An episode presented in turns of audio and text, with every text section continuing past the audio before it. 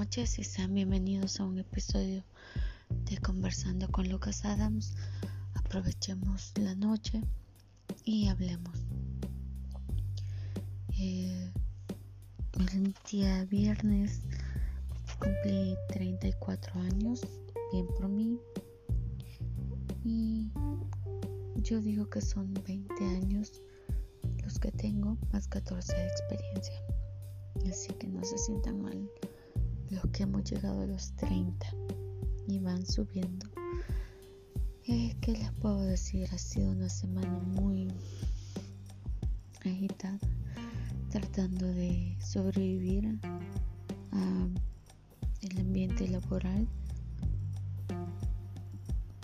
que no es precisamente de los mejores, ya que siempre hay envidia, siempre hay problemas, siempre hay un poco de todo pero es lo que hay. Y lo que sí les puedo contar, cómo han sido estos últimos días de inicio de año, que por cierto tengan todos un feliz año y espero que hayan tenido unas excelentes fiestas navideñas. Es que, pues, aquí en la familia todo estuvo muy bien disfrutamos, todo muy rico, eh, el clima está perfecto, con mucho frío y sí, así es aquí El Salvador. No sé qué les gustaría saber. Estamos creciendo poco a poco y conversando con Lucas Adams. Siempre que tengan dudas pueden escribirlas a través de WordPress y con gusto yo les voy a responder, aunque también lo pueden hacer a través de las preguntas que se dejan en Spotify. Em, esta semana que visité el médico, les voy a contar. he estado llegando por constantes migrañas y lo que el médico me dice es que él no ve mayor cosa en la resonancia magnética. Que por cierto, el lunes tengo que estar ahí porque tengo que hablar con los de fisiatría. Así que tengo que estar bien temprano en la unidad de salud. Pero lo que me preocupa a mí son los dolores de cabeza. Perdón, porque no importa cuánto duerma, siempre me duele la cabeza y me van a decir, no, son los lentes, ponete lentes. Ya tengo mis lentes y aún así me duele la cabeza. Entonces, el doctor se mostró bastante, eh, ¿cómo le puedo decir? Como fastidiado de que yo llegara otra vez que me volviera a explicar las mismas cosas.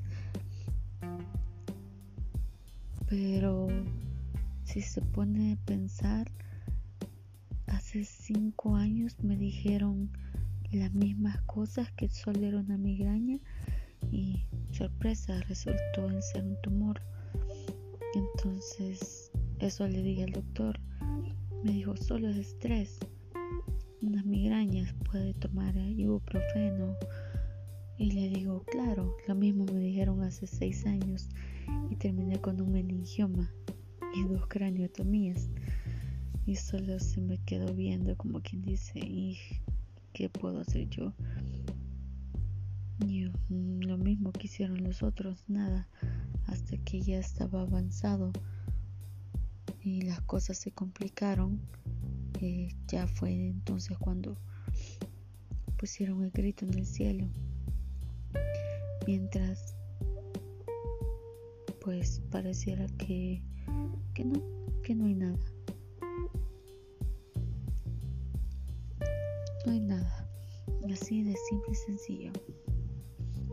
No hay nada. Y que estoy bien y que me estoy recuperando etcétera, etcétera, etcétera. Pero por momentos siento que las cosas no están así como se supone que deberían estar. Es como que no encajaran en el trabajo.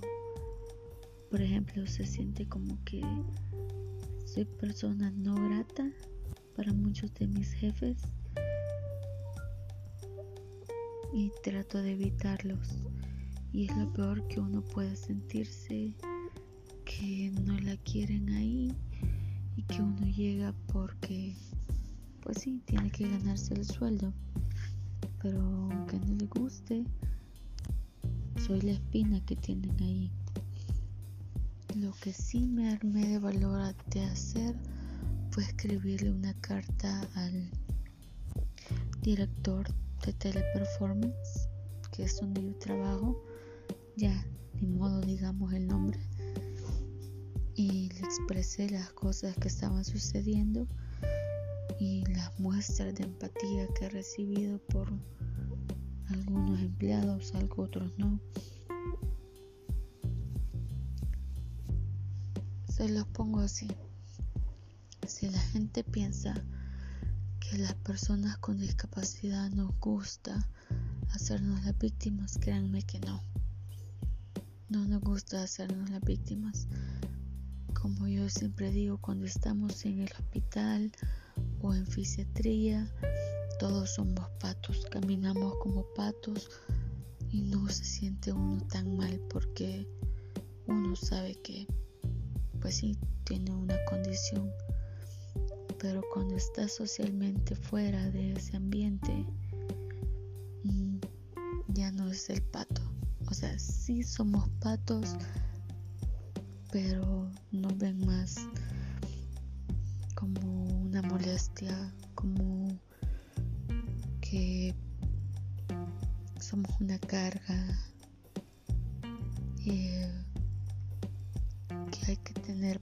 paciencia hasta para bajarse del Uber, que las puertas, que la señora del bastón tiene que entrar primero. Eh, o sea, es, complicado. Y es feo. Porque yo siento en mis espaldas como que están como que, ay, ahí va ella. Y yo no les puedo reclamar. Y trato a veces de, cuando pasamos por la máquina, lo que yo hago es tratar de ser la última para darle espacio a los demás y que no digan que yo los atrasé.